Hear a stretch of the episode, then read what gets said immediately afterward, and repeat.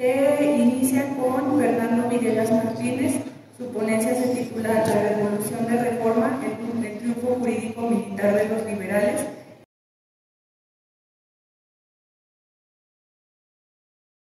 Bueno, yo soy de los que me dieron idea de que la reforma liberal se empieza en Ayutla, en 1854. No propiamente porque haya sido otro levantamiento, un levantamiento más, sino que justamente a partir de aquí podemos ver un resquebrajamiento de una vieja estructura político-económica que pues tiene su fin, o digamos su culmen, en 1874 con la reglamentación de las, de las leyes de reforma.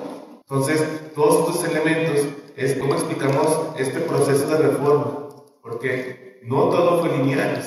En Ayutla, en 1854, pues tenía un propósito muy específico que era ponerle fin a una administración más de Santana. Pero y luego después, ¿qué pasó después con la revolución de Ayutla? Bueno, vamos viendo esta conformación primero del Congreso Constituyente, la Constitución del 57, una posterior guerra, un triunfo un semitriunfo liberal, porque digo semitriunfo porque después vino otra vez un intento de instalación de un gobierno externo donde se un imperio. Son muchas etapas, no es como un proceso que se va con una idea fija y culmina pues con esa misma idea.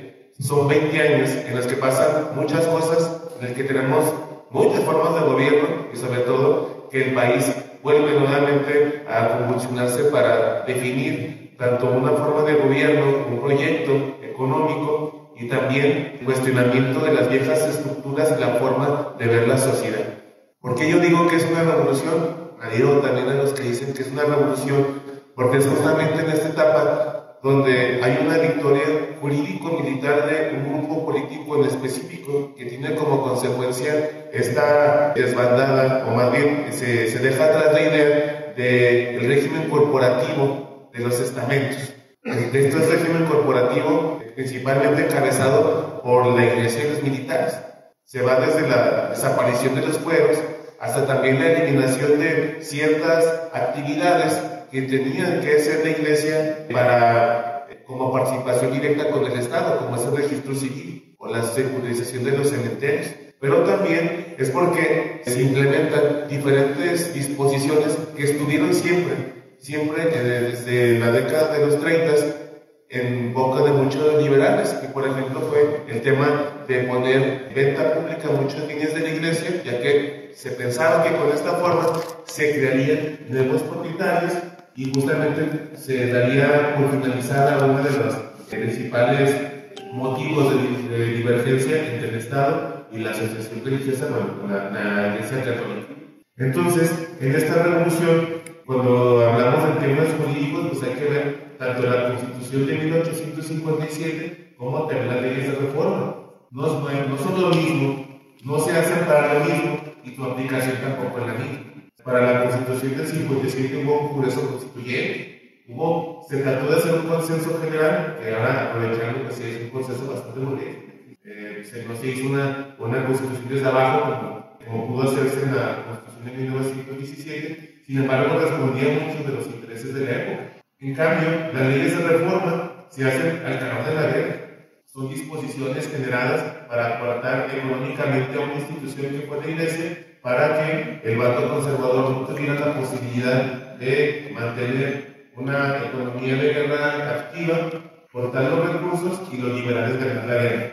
Entonces, en realidad son procesos que parecerían ser diferentes, pero en realidad es parte de una idea general. Una vez con, eh, que cuando pensamos en la guerra de reforma, ya pasando de 1859 a 58, perdón, al 61, pues solamente vemos como Puebla, ¿no? Se sigue mucho la batalla de Puebla.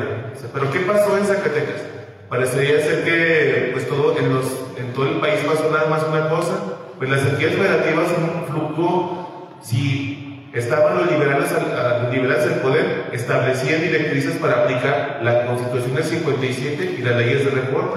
Pero si llegaba un gobernador del mando conservador, pues implementaba lo contrario, inhibía la aplicación de esta, Constitución e incluso devolvía o atrasaba las disposiciones en materia liberal.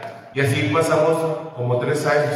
Por poner un ejemplo, cuando en 1859 las autoridades militares y políticas pasaron a, disponer de lo que ahora conocemos el Museo de Guadalupe, el Colegio de Propaganda FIDE.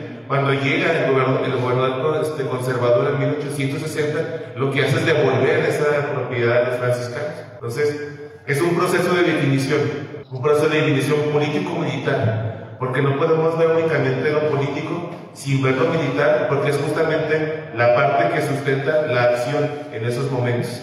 Entonces, el culmen de esta revolución lo vemos justamente en la década de los 60 con la llegada de los imperialistas. Otra vez siempre hubo ahí un intentillo ahí como de ciertos grupos de, pues, establecer una, una monarquía, una nueva monarquía.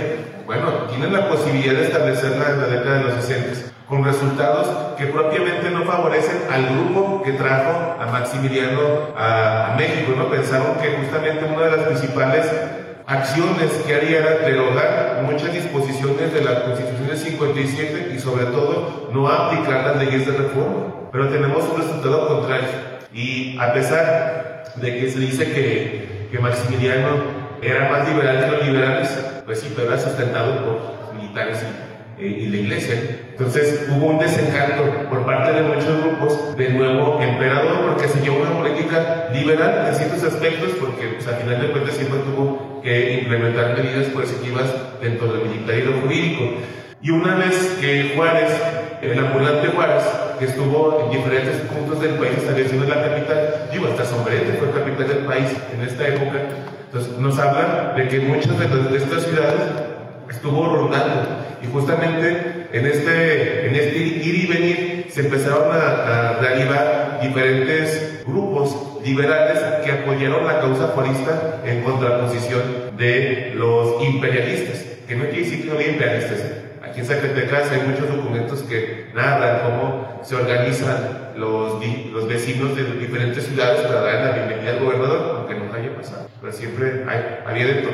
A partir del 67, con la entrada triunfante de Juárez a la Ciudad de México, pues se da un triunfo sobre estos grupos que ya no buscarían, al menos no, no con éxito, la implementación de una monarquía o de un imperio y que militarmente estaban vencidos, que era el Partido Conservador, y grupos que ya no pudieron ver en estas perspectivas la implementación de una forma de gobierno anterior a la, a la reforma, como fue específicamente la iglesia, la iglesia ya derrotada, al menos militarmente. Y a partir de aquí vemos eh, cómo el gobierno farista después de Sebastián Pedro de Tejada, pues para dar por concluida esta victoria jurídica y militar en contra del bando conservador, eleva a rango constitucional esas leyes de reforma en septiembre de 1833. Bueno, y si vemos cómo se implementan las disposiciones administrativas, pues también el año siguiente, en 1874, se publica el reglamento, un reglamento que nos dará luz de cómo aplicar estas leyes de reforma que eran plano constitucional, pero en las entidades federativas. Zacatecas no fue la excepción, todos los, los estados lo publicaron en ese, ese 10 de diciembre de 1874. Y con esa publicación muchas de las nuevas y la nueva historiografía plantea que es una victoria jurídico-militar en la cual los, en varios de los, estos estamentos ya no verían, ya no verían al liberalismo como un enemigo bueno, porque evidentemente estaban vencidos, sino que ahora tratarían de sostener una comunicación directa con estos liberales y aprovechar la, eh, los resquicios y las oportunidades que el liberalismo les, les, les brindaría. Y es por eso que a partir de aquí vemos la primacía del individuo, la primacía del individuo sobre las corporaciones y que muchos de, la, de, los estamentos, principalmente la Iglesia, abandonar muchas de las disposiciones en materia administrativa que compartía con el Estado. Y al Estado ya no le debatirían sobre eh, la parte del poder público. Lo harían en otros de los aspectos con la revolución, pero a partir del 67 y del 74, la victoria político-militar de los liberales estaría consumada, aunque, para finalizar, trataría, este, sembró la semilla de un problema más grande, un problema más grande que no se resolvería hasta la revolución mexicana. Y eso sería, bueno, muchas gracias.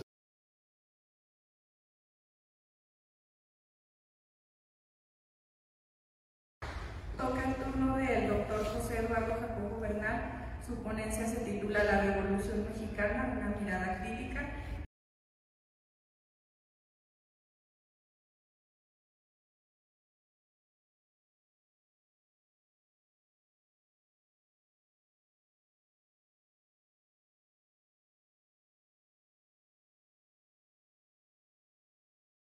agradecer la oportunidad de estar acá en la mesa en este homenaje al doctor Edgar Hurtado, que también fue mi, mi maestro, también fue eh, mi profe en el aula. Yo recuerdo que en sus clases fue una de las primeras veces que empecé a tomarme historiográficamente más en serio el tema de la revolución.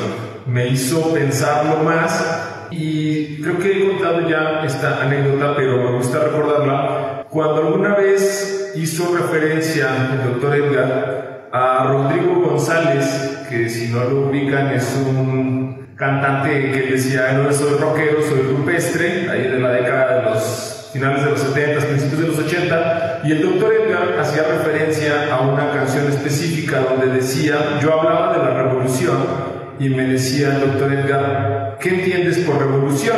Porque Rodrigo González dice que la semántica se va gastando, hay semánticas gastadas. Y eso se me quedó siempre en la cabeza y sobre eso quiero hablar un poco sobre qué entiendo por la revolución y su impacto. Traje también un texto muy breve para no divagar mucho y dice, a poco más de 100 años de la promulgación de nuestra Constitución, la cual fue resultado de la Revolución Mexicana, existen aún muchas voces que se cuestionan acerca del carácter propiamente revolucionario del movimiento. Más si tomamos en cuenta las reformas estructurales que se han implementado, las cuales prácticamente cancelan el proyecto emanado en 1910. Los artículos 3, 27 y 123 de la Carta Magna de 1917 fueron enarbolados durante todo el régimen postrevolucionario, o tal vez mejor dicho, priista, como las respuestas constitucionales a la situación de descontento que imperaba durante el porfiriato. La educación laica, gratuita y obligatoria,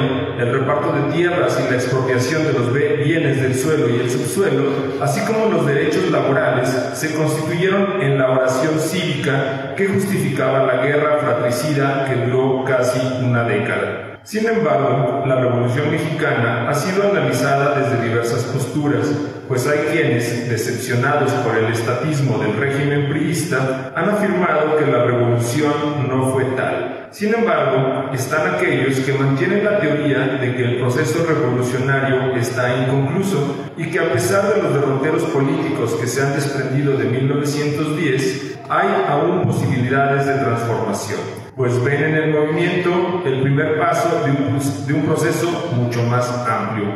Podríamos decir que gran parte de la historiografía del siglo XX ha enfatizado en el hecho de que se hayan abandonado las banderas revolucionarias que hablaban de cambio social lo que significa un fracaso del movimiento y es por ello que no pueden ver más allá de la creación de un Estado unipartidista y el rotundo triunfo del sistema capitalista por encima de la justicia social por la que murieron obreros y campesinos. La Revolución Mexicana más de 100 años después, se ha constituido en un mito fundacional en el México contemporáneo, pues a pesar de la retórica gastada por los políticos priistas, del atraso económico de los campesinos, del charrismo de los sindicatos, de la dictadura perfecta que duró más de 70 años, es en el movimiento de 1910 donde los mexicanos encontramos esa piedra de toque para la construcción del actual país. Sin embargo, hoy más que nunca las contradicciones entre las promesas de la revolución y la realidad se hacen más evidentes. Y en un cuadro de crisis económica internacional, parecen absurdos los postulados de justicia social. Es por ello que siguiendo el planteamiento de Enrique Semo, podríamos hablar de oleadas revolucionarias, lo que implica una transformación constante abierta a nuevas posibilidades. El punto en cuestión es dilucidar cuáles fueron los cambios que permiten hablar de una revolución. Y es que debemos entender la doble dimensión del movimiento, política y social. Las causas de la revolución, vistas no solo en su inmediatez económico-política, sino atendiendo a procesos diacrónicos más profundos, nos permiten apreciar que lo importante no es la concreción misma de la revolución, sino la forma en que ésta afecta a una sociedad volviendo al punto del análisis estructural. Tenemos pues que las demandas de la revolución eran básicamente dos, apertura política y justicia social, puesto que el régimen de Díaz, a pesar de haber logrado un desarrollo económico sin precedentes en el país, prestó poca atención a la cuestión social, por lo que entre campesinos y obreros crecía el descontento, además de que no hubo alternancia en el poder y las clases medias terratenientes que lograron la prosperidad bajo este gobierno deseaban también participar de la administración y el poder político. Pero estas dos demandas no tuvieron un programa conjunto, cada una de ellas recorrió un camino diferente para llegar a la Constitución de 1917. El movimiento de 1910 tuvo como objetivo fundamental la alternancia política, el cambio de personas en la dirigencia gubernamental de la República. Para Madero, lo social era un tema aparte.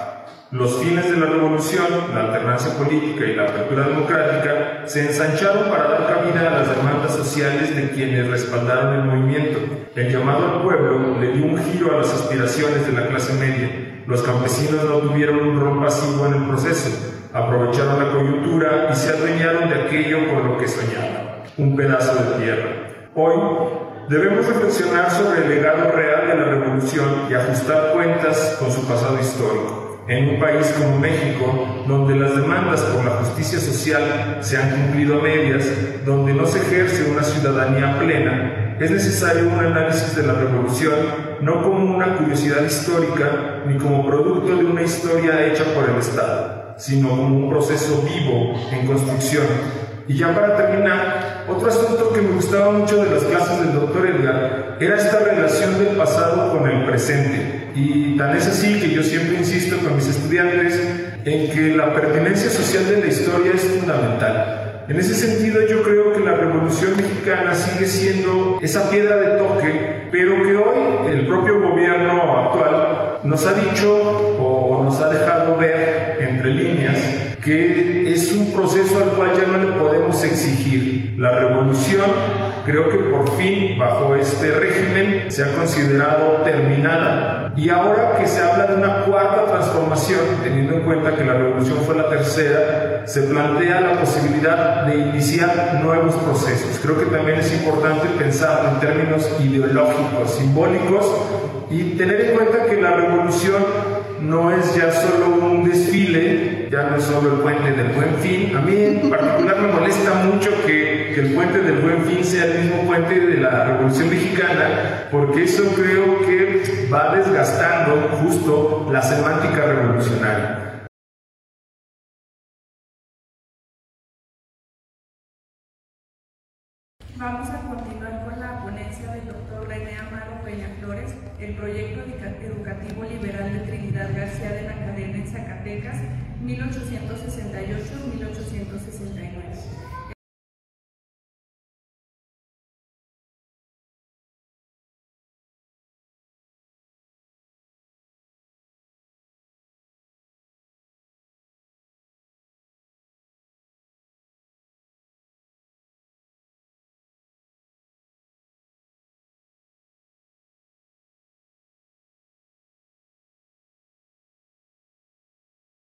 Con ese gusto de siempre, con el derrotado, un entrañable amigo, colega, muy crítico. Con ese gusto voy a hacer un planteamiento, voy a tratar de ajustarme al tiempo. Le he denominado el Proyecto Educativo Liberal de Trinidad García de la Cadena en Zacatecas 1868-1869.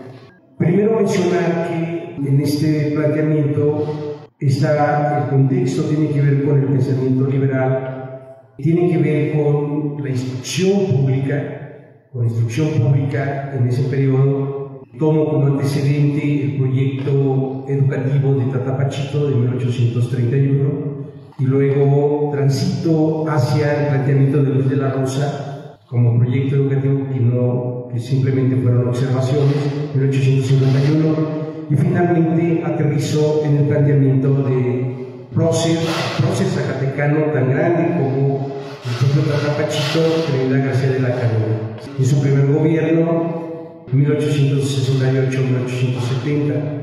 Quiero mencionar también aquí que eh, está, está presente en este planteamiento, digamos, el papel de los, de los actores políticos de estos liberales y sobre todo el papel de la gente, el agente, ¿sí? Tener que hacer la cadena fue eso, un agente social. Primero, decir que hay un contexto, hay un contexto historiográfico en torno a qué es el liberalismo Ese contexto eh, es muy diverso, eh, tiene que ver con, con, nuestra geografía muy densa, eh, y bueno, en ella se suma todo ese planteamiento que ha desarrollado la doctora Terán. Todo ese planteamiento. Primero decir que el pensamiento liberal de la primera etapa nacional, con clave constitucional, como le llama la, le llama la doctora Terán, siguiendo a Montal Aguilar, es una construcción histórica una construcción histórica. Consistía en crear un Estado políticamente fuerte y un régimen económico de individualismo, sin trabas. Es una cita de Aguilar, sustentado en la defensa de derechos y libertades individuales que tienen lugar en, un orden jurídico, en una idea de representación política, como fundamento de la legitimidad en una acusada vocación laica, secularizada e incluso anticlerical. Entonces, el pensamiento liberal es un pensamiento con muchos matices y que tuvo una continuidad histórica durante todo el siglo XIX y principios del XX. Es cierto, esos matices también plantean rupturas, como va a ser el caso concreto de Trinidad García de la Cadena. Entonces, pensamiento liberal o diversas formas de pensar el liberalismo desde diferentes actores políticos, bueno, ahí con la, la cuestión. Simplemente quiero señalar que se requiere hablar de liberalismos con diversas vertientes ideológicas, prácticas políticas, y entonces encontramos liberales, hombres liberales radicales, moderados y tradicionalistas. Este es un planteamiento de Fourier. También encontramos diferencias entre estas facciones que radicaban en la concepción que tenían, cito, sobre la rapidez con que se debían realizar las reformas liberales. Eso sobre todo en la segunda mitad del siglo, del siglo XIX. Y claro, estas se efectuaron, dice Aguilar, en el periodo por excelencia liberal entre 1855 y 1870. Y justamente en ese contexto situamos el papel de este agente, de este personaje que es Trinidad García de la Cadena. Yo quiero situar la, la cuestión más en términos de lo, de lo, educativo, ¿no? En términos de lo político, en términos de lo social, lo, lo está desarrollando la doctora Terán, yo quiero señalar, bajar el planteamiento a lo educativo. Primero, como antecedente, decir que Tata Pachito, como gobernador entre 1839 y 1834, impulsó todo un proyecto de tipo económico, de tipo regional autónomo, federalista, y en ese esquema también planteó un proyecto educativo de gran alcance, de gran calado. Una ley Plan General de Educación de 1831 y que se consideró uno de, los, uno, de los documentos, uno de las, una de las leyes educativas más avanzadas de la época, porque no solamente planteó la gratuidad, la obligatoriedad, la uniformidad de la, de la instrucción pública, sino planteó todo un entramado, todo un andamiaje que eh, partía desde abajo como educación popular y que se constituía en todo un proyecto de, de, tipo liberal, sí, pero con un sentido social muy profundo, un sentido social muy, muy amplio. Como sabemos, bueno, yo hago un planteamiento aquí en qué medida estos procesos de tipo, de tipo económico, de tipo político, de tipo educativo significaron una revolución, una pequeña, por lo menos una pequeña revolución. Yo creo que en la parte educativa es fundamental. Por ejemplo, Zacatecas tiene, unas cuantas escuelas. Unas, no se sabía el número con certeza, tiene unas cuantas escuelas a nivel, a nivel de los 11 partidos en lo que como comenzó Zacatecas a partir de su primera constitución de 1825. Y con Tata Pachito son 210 escuelas. 210 escuelas, independientemente de que fueran escuelas de primera, escuelas de segunda o escuelas de tercera. Y además estableció todo un entramado para dotar a las escuelas, dotarlas de infraestructura, dotarlas de materiales, dotarlas de preceptores, como en ese, en ese momento se llamaba hacia los maestros, es decir, todo proyecto pues, de Tatapachito. ¿no? Ese es el antecedente. El otro antecedente bueno, sabemos que el proyecto fue fallido a partir de 1835. El otro antecedente es Luis de la Rosa Teiza. En 1850 están ofreciendo la gobernatura Luis de la Rosa, el Congreso se la está ofreciendo, Luis de la Rosa está en una comisión en, el, en, en Washington, en Estados Unidos, no acepta, pero manda un conjunto de observaciones ¿sí? muy importantes, muy profundas sobre la administración de Zacatecas que eh, la doctora Terán, el doctor Edgar Hurtado y un servidor, quiero, quiero enfatizarlo, eh, se, se, publica, se publicó como la virtud de la administración pública. La doctora Terán abordó la parte, la parte política, el doctor Edgar Hurtado la parte de las tierras y del agua,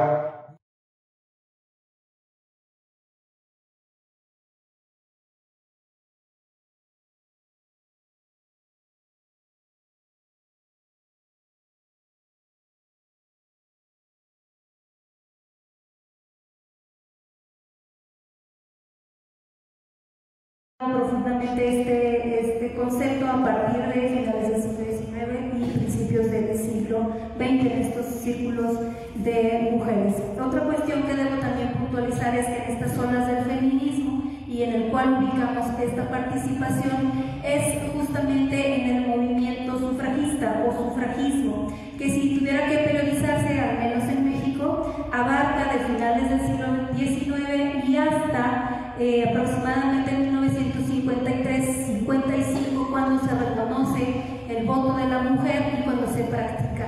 ¿no? ya en el, en, el, ejercicio de este, de este derecho. Entonces, el movimiento sufragista en México abarca este periodo. En la segunda ola del feminismo en nuestro país, eh, aproximadamente está periodizada entre 1970 y 1990, se conoce como neofeminismo. Las principales eh, indicaciones de esta, de esta ola, de esta segunda ola, eh, estuvieron dirigidas principalmente a la concientización individual y colectiva de las mujeres en torno al cuerpo.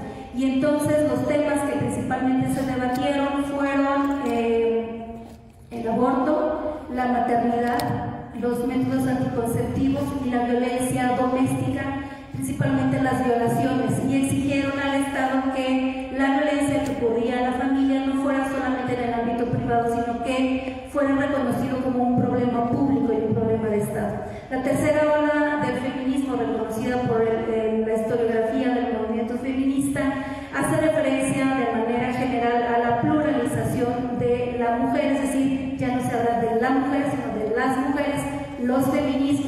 los géneros y también hay una tendencia importante a que las indicaciones feministas estén incluidas en políticas públicas. Allí se comienza a, a exigir al Estado que estas reivindicaciones ya estén contenidas no solamente en las leyes, sino justamente en las decisiones que se toman en el Estado. Esto es de manera general para decirles que este trabajo o esta charla en torno a la acción y las ideas feministas estarán ubicadas justamente en esta primera ola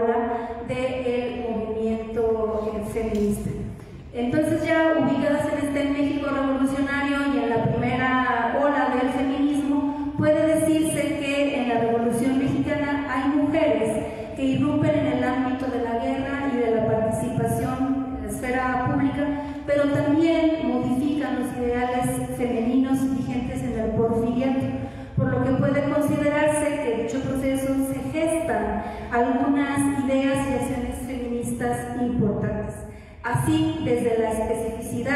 en la participación y compromiso de las mujeres, se han estudiado a las soldaderas, a las propagandistas, a las maestras, a las periodistas, es decir, a las acciones de estas mujeres que redimensionaron el sujeto social, incluso me atrevo a decir político, en el proceso revolucionario. Nos vamos a centrar en las mujeres propagandistas que eran letradas, eran pertenecientes en su mayoría a la clase urbana y que dieron lugar a organizaciones que pugnaban por sus derechos, que editaron y publicaron varias revistas que mostraban la condición social y jurídica de las mujeres como la mujer moderna y que además hicieron posible los congresos feministas en México. Y es aquí donde vamos a detenernos un poco más. Estas mujeres, algunas de ellas desde la primera mitad, desde la primera década, perdón, del siglo XX, comenzaron a participar en círculos de oposición y escribieron en la prensa denunciando los excesos cometidos por la dictadura porfirista en contra de los trabajadores. Mujeres como Juana Belén Gutiérrez de Mendoza, Dolores Jiménez y Muro, Sara Estela Ramírez, Elisa Cuña Rossetti, Guadalupe Rojo, José Fajona, Crescencia Garza y Mercedes En ese sentido también es importante decir que la lucha antirreeleccionista encabezada por Francisco Madero permitió el impulso de estos clubes políticos en donde las mujeres participaron tanto en organizaciones presididas por hombres como en organizaciones que crearon y presidieron también algunas mujeres. Según lo dicho por Santiago Portilla, esto fue el primer paso organizativo para participar en la contienda electoral. Hay quienes, como él, indican que se conformaron 126 clubes. Hay otras autoras, como Nora Pérez, que mencionan que se crearon 136. En el archivo Madero se tienen registrados 150. Lo, sé, lo que es importante destacar es que hubo clubes de mujeres de mayor importancia, como el Club Josefa Ortiz de Domínguez, fundado en Puebla en 1909 y que estuvo precedido por la obrera Petra Leiva, que junto con su hermana, que además eran, eh, eran trabajadoras de una fábrica cigarrera, eh, crearon o presidieron este club con la finalidad de que las obreras hicieran propaganda en sus centros de trabajo. Otro club antireleccionista fue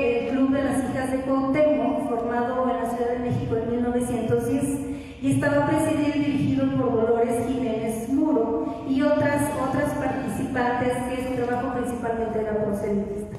Por ello puede decirse que la acción política realizada por estas mujeres debe subrayarse con tinta violeta porque estos clubes fueron una forma organizativa que desarrollaron en las que participaron las mujeres para realizar acciones políticas a través de espacios de reunión para discutir, manifestar el descontento, expresar ideas y hacer proselitismo.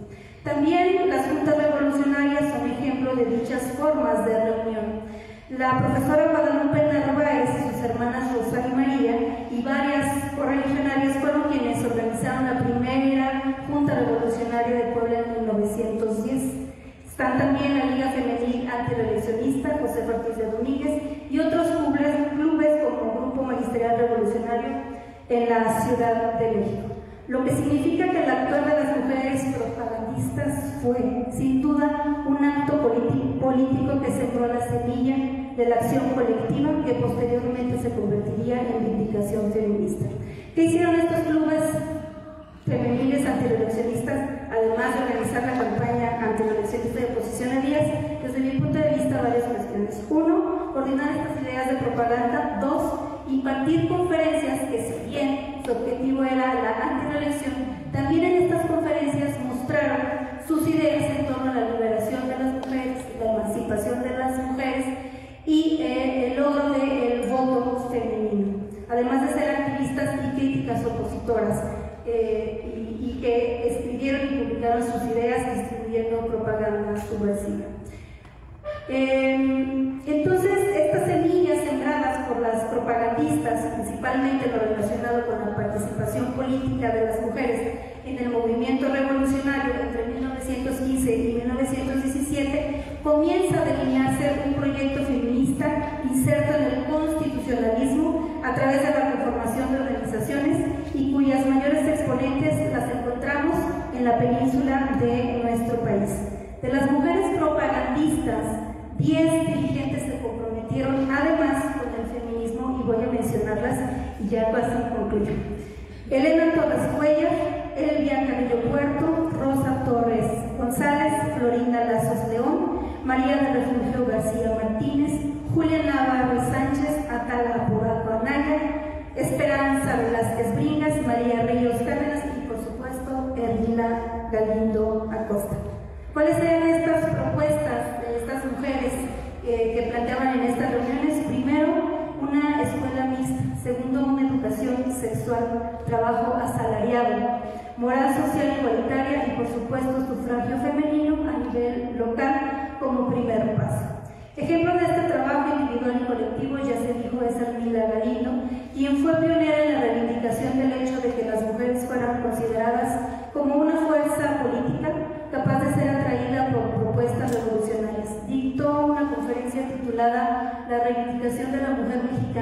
no tiene desperdicio de 1915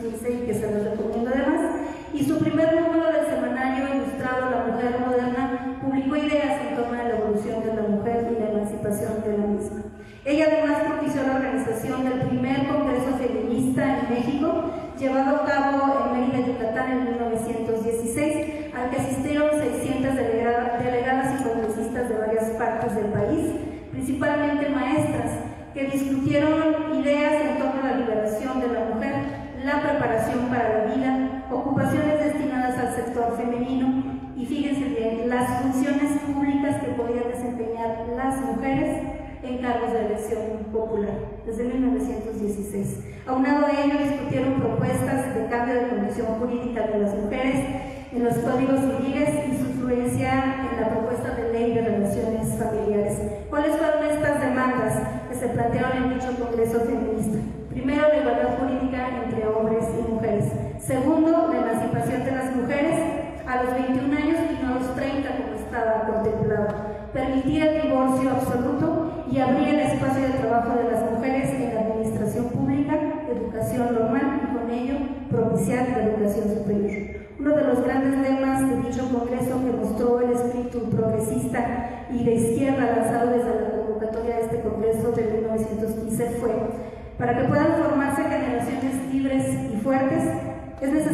mujer obtenga un estado jurídico que la enaltezca. De esta manera, algunas maestras de educación primaria iniciaron un movimiento feminista en la península y que después siguió su camino en todo, en todo México. Estas mujeres en su momento se apoyaron en sus antecesoras para crear un vínculo que justificara sus peticiones, sus motivaciones políticas y les permitiera organizarse con miras a la obtención de derechos sociales mismas que dejaron constancia en sus escritos. De esta manera, el incipiente movimiento feminista al sur del país permitió que las profesoras expusieran, debatieran sus ideas y establecieran un diálogo con el Estado en, el que su que sus demandas fueran consideradas y se tradujeran en acciones concretas. Por supuesto, no todas fueron reivindicadas, sino todas estuvieron establecidas como ellas lo solicitaban. Finalmente, hay que decir que el feminismo de la década revolucionaria se caracterizó por el debate de las ideas que plantearon algunas mujeres en torno a la emancipación femenina, al voto femenino y a la dignificación de la mujer a través de la educación. Muchas gracias.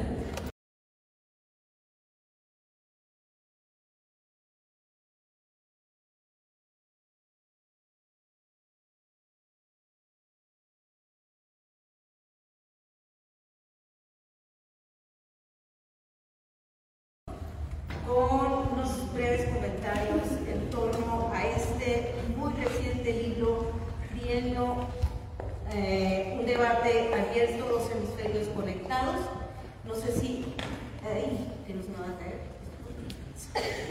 Yo soy Entonces, perdón por darme la palabra.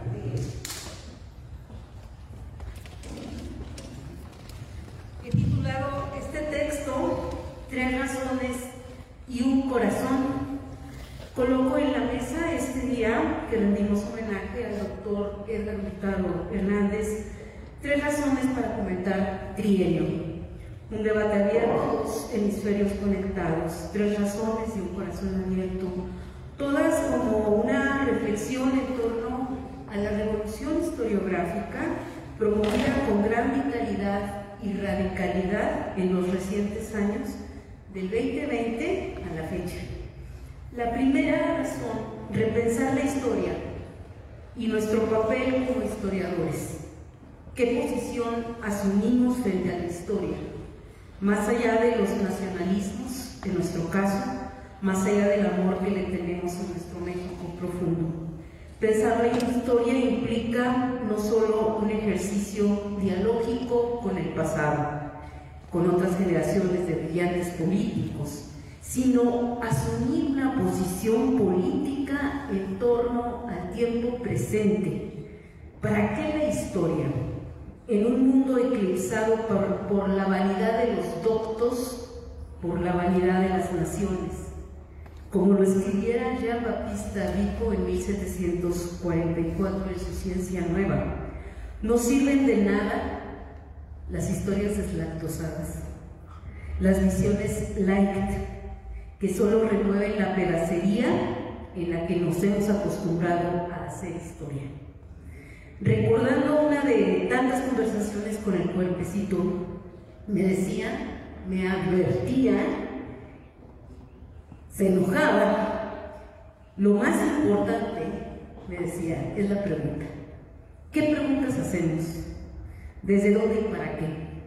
Ahora nos preguntamos por la revolución y en particular por las nuevas interrogantes respecto a la manera en cómo hemos entendido el surgimiento del federalismo mexicano, la consumación de la independencia o la revolución de las provincias.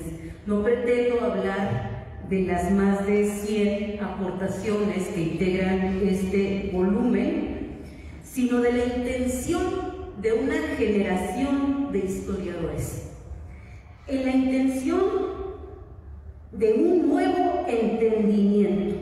En esa intención radica un motor revolucionario.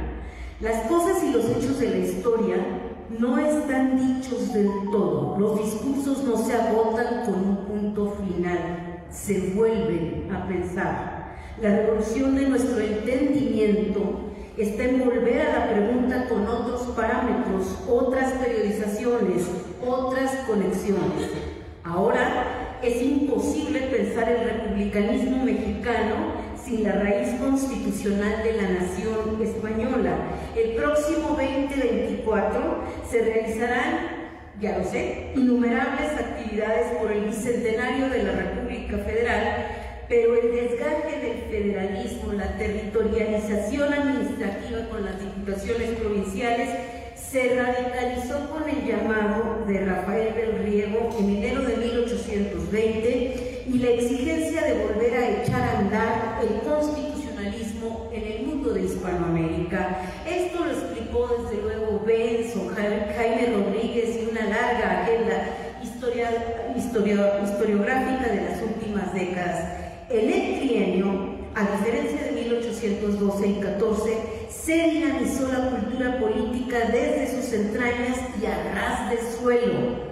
Los ayuntamientos, como Miriam lo aclaró, se multiplicaron. Las diputaciones transgredieron la propia constitución al convertirse autónomas, soberanas y encontrar su momento de disolución para dar paso a una confederación de partes iguales ningún superior a otro, un federalismo entendido y forjado más en clave horizontal que vertical, con ensayos para formar coaliciones, construir mesorregiones, para lograr nuevos equilibrios en la distribución del poder público, unas partes hermanadas por su voluntad política para forjar una nación fortalecida.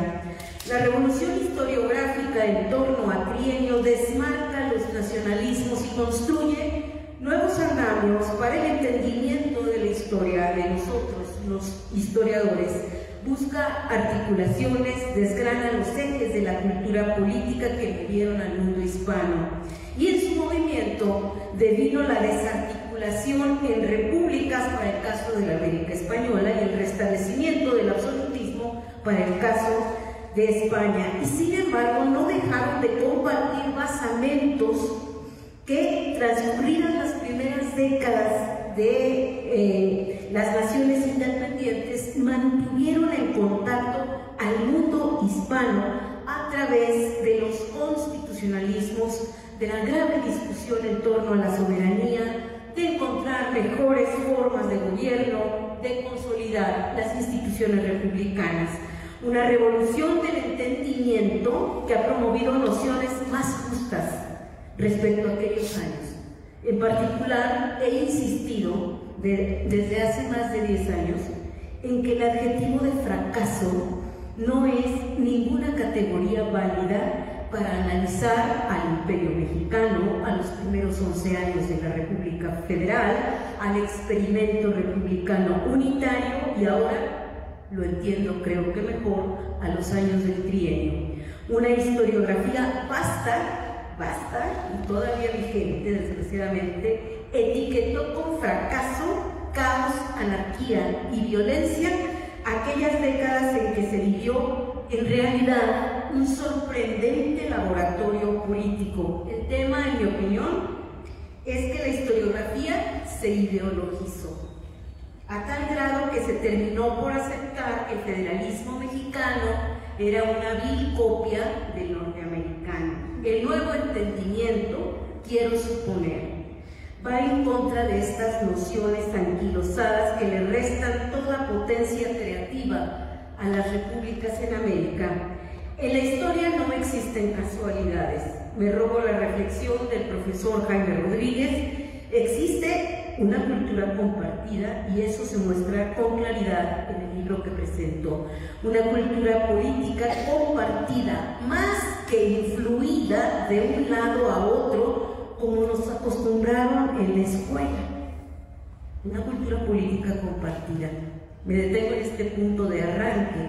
La tesis suponía que unas naciones civilizadas influían en unas incipientes naciones y la influencia era total al grado de paralizar a la otra América, porque todo era una experiencia exógena.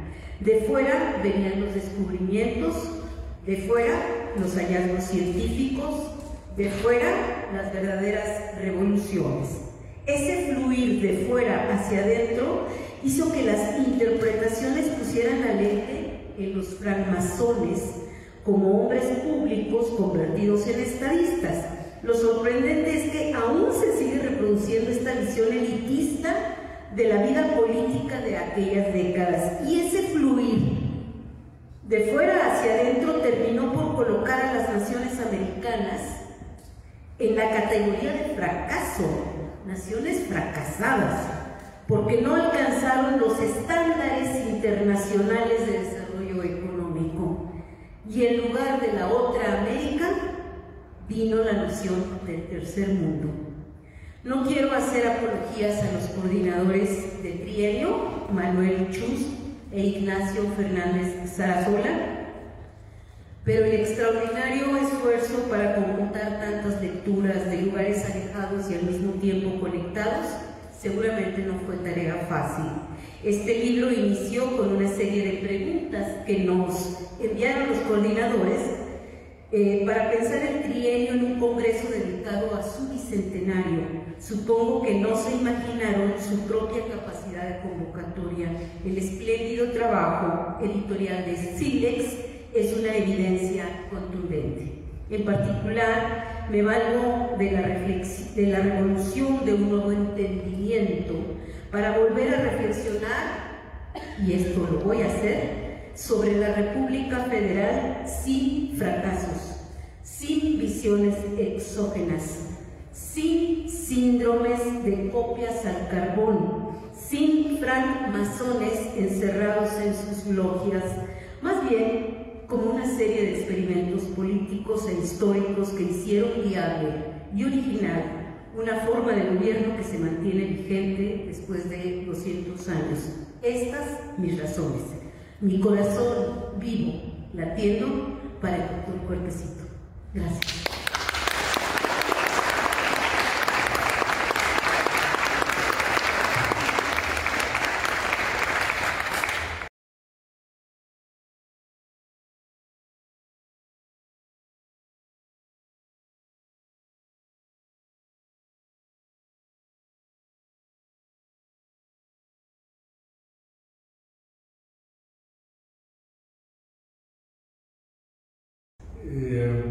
Este libro es un libro diferente. Creo que muchos autores eh, a lo mejor pueden pensar lo mismo y decir lo mismo, pero es un libro totalmente diferente, no solamente en el contexto de, como estaba planteando eh, Mariana, este, del bicentenario que está por terminar, del denominado trío liberal, sino porque es el mismo planteamiento y efectivamente, como estaba, eh, relatando, diciendo magníficamente Mariana, surge de la misma idea, en el mismo momento, el epicentro, de un congreso que se celebró a finales de mayo y principio de junio de 2022, en donde eh, creo que, aunque tardó, pero es explicativo, pero se produjo eh, un valiente, a mi forma de ver, eh,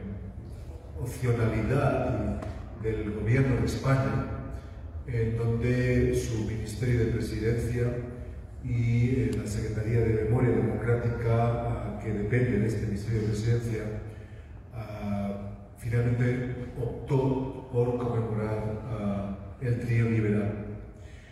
Y ahora explicaré por qué a mi forma de ver valiente.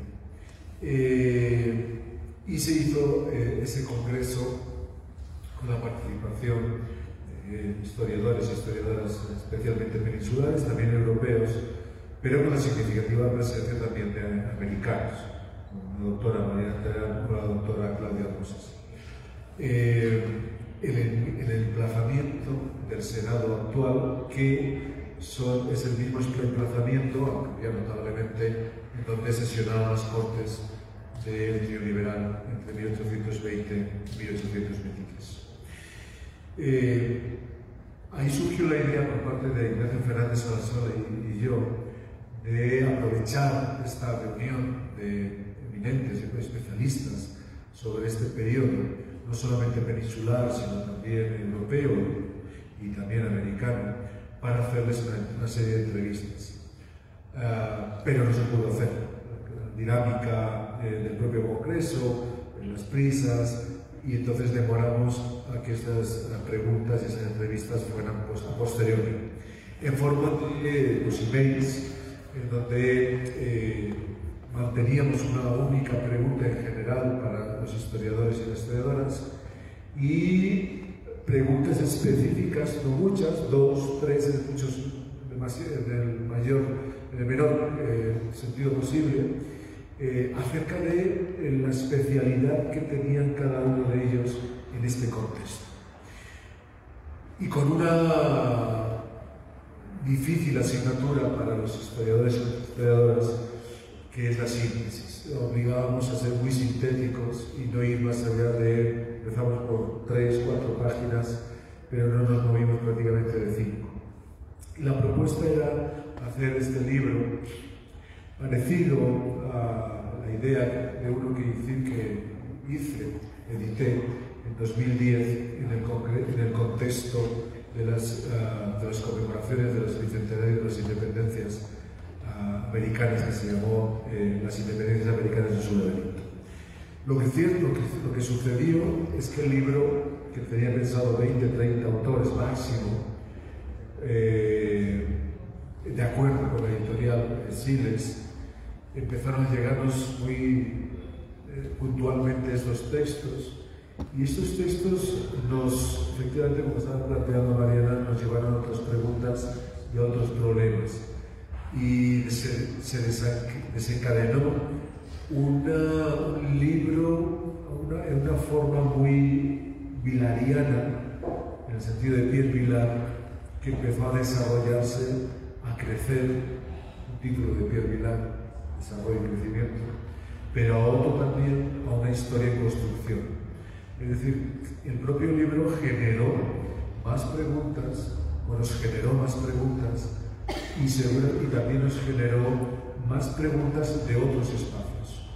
En ese sentido creció temáticamente qué pasaba en la educación, qué pasaba respecto a la prensa, qué pasaba en las Fuerzas Armadas, qué pasaba en el aspecto simbólico, qué, qué pasaba en un sentido europeo, pero sobre todo qué pasaba, qué estaba pasando en un sentido también americano. El resultado fue que en el verano nuestro de hace un año empezó a, desarrollarse, a crecer y empezamos a mandar emails eh, en donde los, historiadores y historiadoras disciplinadísimamente empezaron a contestar estas preguntas. Tengo que agradecer, como siempre lo hago, a, la editorial Siles, que eh, concertamos un libro de 300 páginas y que en el mes de junio ya tenía 400. Le llamé al editor y le dije, es que el libro está creciendo. No es que tenga más hijos, sino que está creciendo. Me dijeron que adelante. Pero en septiembre tenía 600 y no llamé al editor. Le dije, te mando el libro, ya abrirá el PDF y finalmente ah, tengo que agradecer a Ramiro Domínguez, el director de Siles, que me diera una gran idea peligrosa, porque me dijo, tengo una colección que puede ser para este libro, se llama Colección Magna, y es esta colección donde el libro, además de un formato mayor, y albergaba más páginas. Entonces yo le dije en septiembre, dije, bueno, pues entonces voy a invitar a 10, a 10, investigadores más. Me, dijo, me dijo adelante. El libro tiene 668 páginas, pero no es un problema de, de longitud o de envergadura, es un problema que forma de ver. Aquí hay textos uh, muy sintéticos, pero que ofrecen, y de ahí el primer subtítulo del, del libro, un debate abierto. Me parece que una de las grandes características de este libro es que el debate no se cierra y que el debate permanece abierto porque efectivamente hay preguntas en donde no se, no se cierran por sí mismas, sino que pueden ofrecer. Finalmente pensamos y organizamos este libro entre efectivamente 103 contribuciones, 105 autores, y lo que algunos no saben es que no aceptaron todos, como es lógico, y hubo 5, 6, 7, en este caso, tengo que decir, autoras que no pudieron escribir en distintas circunstancias. Nunca se lo dije al editor, que además había autores que no, no habían aceptado y, pero sí que teníamos pensado una cosa, y es que fuera un libro intergeneracional, que escribieran gente muy consagrada, muy formada, pero también jóvenes, eh, también magníficamente preparados, sobre todo con otra visión, con una visión diferente. Nos fuimos a 25 países, especialmente americanos, y a 68 centros de investigación y universidades. Son los datos son los datos cuantitativos. El, contenido lo hemos estructurado en siete capítulos, pero hay tres capítulos referidos a temas uh, y aspectos uh, determinados para la península, porque evidentemente el concepto trienio, un viejo amigo mío me preguntaba, nos preguntaba qué significaba esto de trienio, pues efectivamente, creo que fuera de la historia de España, trienio significa semánticamente que le estaba diciendo pues, simplemente tres años. Pero para la historia de España significaba un periodo, muy concreto, muy determinado, uh, de amplísima radicalidad y cortada, no por un fracaso como planteó una historiografía uh, española especialmente, potente, magnífica, renovadora, pero con un lado muy pesimista a finales de los años 70 y 80 con los nombres gloriosos como Alberto Gino Vales, José Fontana, Miguel Antola, uh, Irene Castells o Antonio Moliner, entre otros. Este libro tiene 230 páginas para la península y 300 páginas para un trabajo. No fue premeditado, pero uh, pensamos que una de las cuestiones, no sé si provocativa, no aquí, pero en la historiografía que sigue siendo en parte, a pesar de los cambios fantásticos, peninsular céntrico en España, tenía que tener como consideración qué estaba pasando en estos años en América. No solamente eh, como consideración de, aún en el intermedio de la frontera, de pertenecer a algunos territorios, ni más ni menos que a España y Centroamérica, entre el 20 y el 21, a la monarquía española, sino que estaban pasando en nosotros territorios que acababan inmediatamente de ser desgajados y que estaban pugnando por diversas consideraciones. Tengo que decir que una de las cosas que más me motivaron, que nos motivaron, es leer en 2021-22 cómo entre la grandísima historiografía sorprendentemente, creo que para todos, que se está realizando entre 2020 y 2023 actualmente, sobre este periodo, de una renovación impresionantísima que no éramos conscientes en este marzo de 2020 que salimos todos huyendo desde las cabezas de San Juan y Sevilla, el 10 y el 11 y el 12 de marzo, entre ellas la doctora María Terán, que tomó el último vuelo antes de cerrarse el espacio aéreo hacia México, y algunos colegas y amigos mexicanos. No éramos conscientes tres años después de esa totalmente tormenta y revolución historiográfica que ha sucedido en el trienio. Pensábamos que el trienio estaba obviamente una vez más maldecido y malhadado, porque además cuando lo vamos a conmemorar empezó una pandemia que acabó siendo evidentemente con ese mundial. En esa consideración leí un buen artículo y un buen libro en donde eh, su parte tercera establecía la cuestión internacional en el trienio. Y me hizo reflexionar mucho en una obviedad. Resulta que la cuestión internacional en el trienio se, se refería obviamente a Europa, pero también a América. Y en esta consideración volví otra vez más a lo que el otro día me dijeron que es una obsesión de Manchus, pues posible. Y es volver a insistir en conjuntar una historia a, de los territorios que se, que se separaron, obviamente, y en ese momento habían pertenecido conjunta, no atlántica, pero sí ultramarina y además hispana. Es decir, qué estaba pasando en América y su impacto en la península, y qué estaba pasando en la península y su impacto en América. Y en ese salto mortal pensé que en 2021 y 2022 había una parte importante aún de la historiografía española que no comprendía que en 2020 y 2000, perdón, que en 1820 y 1821 al menos unos territorios no eran para, para el gobierno español una cuestión internacional, sino una cuestión nacional. Y eso nos motivó a seguir con, con esta cuestión.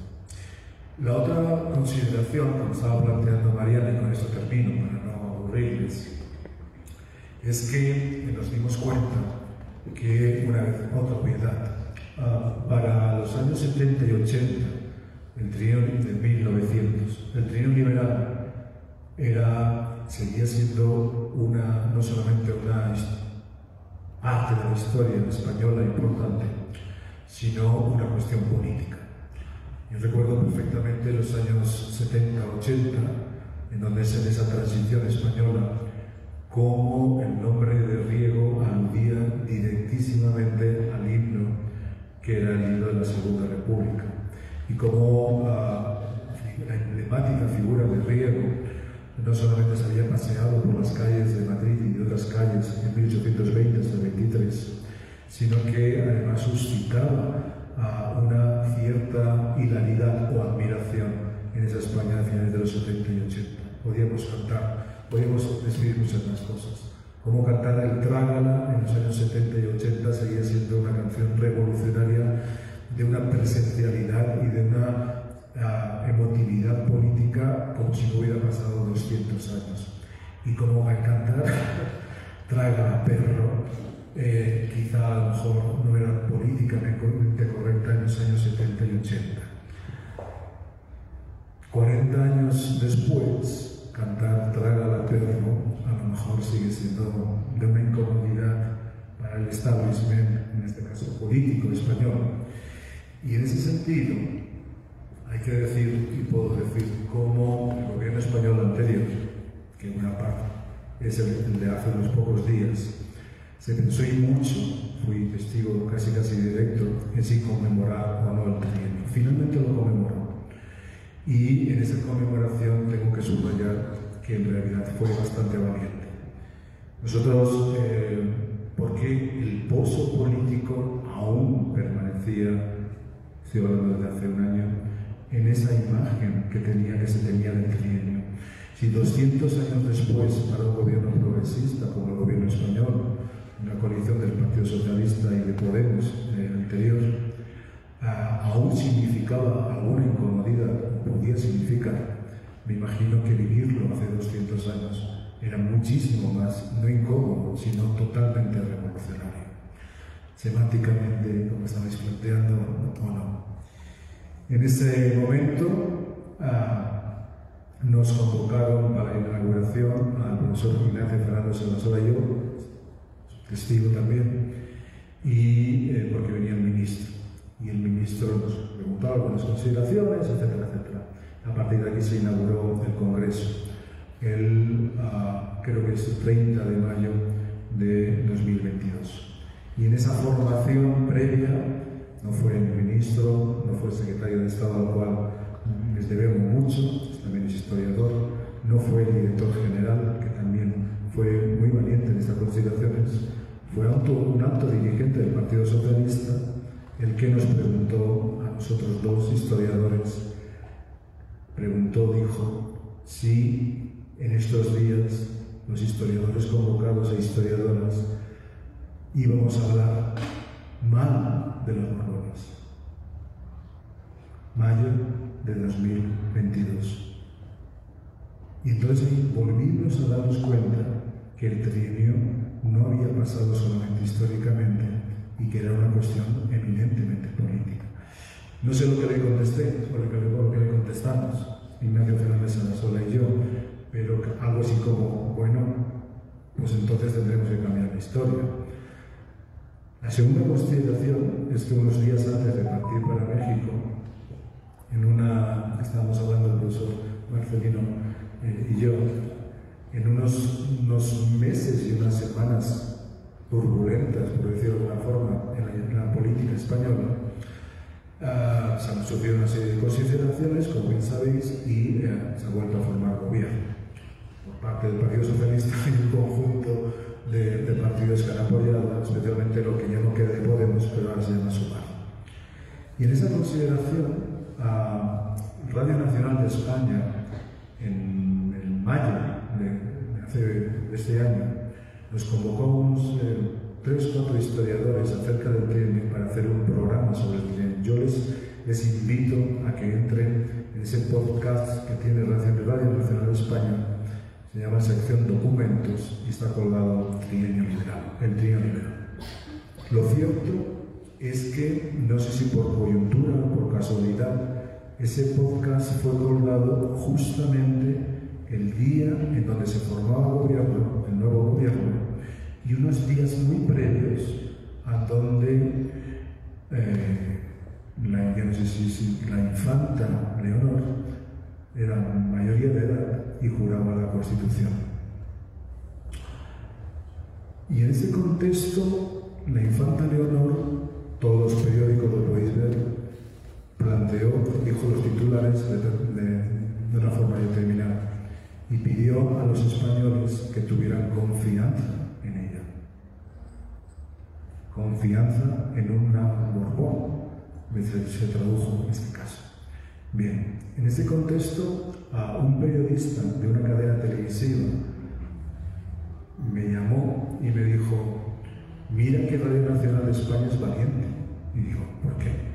Porque ha colgado este programa del trienio en donde se habla de Fernando VII, obviamente, de la Constitución, de cómo un Borbón no respetó una Constitución, de un sistema de monarquía constitucional parlamentario que era vanguardia en Europa hace 200 años, porque era la vía de la revolución pacífica frente a la opción ya uh, criticada de la Revolución Francesa, no solamente del 89, sino también del 93.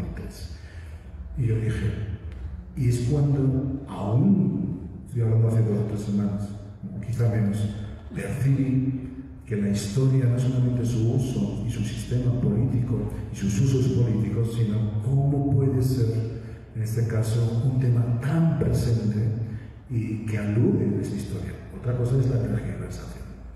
Y ese periodista me decía, hay que tener valor colgar un documento histórico y hablar de estos conceptos 200 años después. Ahí me di cuenta, hace 10 días, del valor de este libro. No solamente historiográfico, obviamente, sino también de esto que estaba planteando Mariana y que habéis planteado en esta mesa, del valor de la historia no para explicar solamente el presente, sino para explicar un pasado que puede explicar, en este caso, el presente. Muchísimas gracias.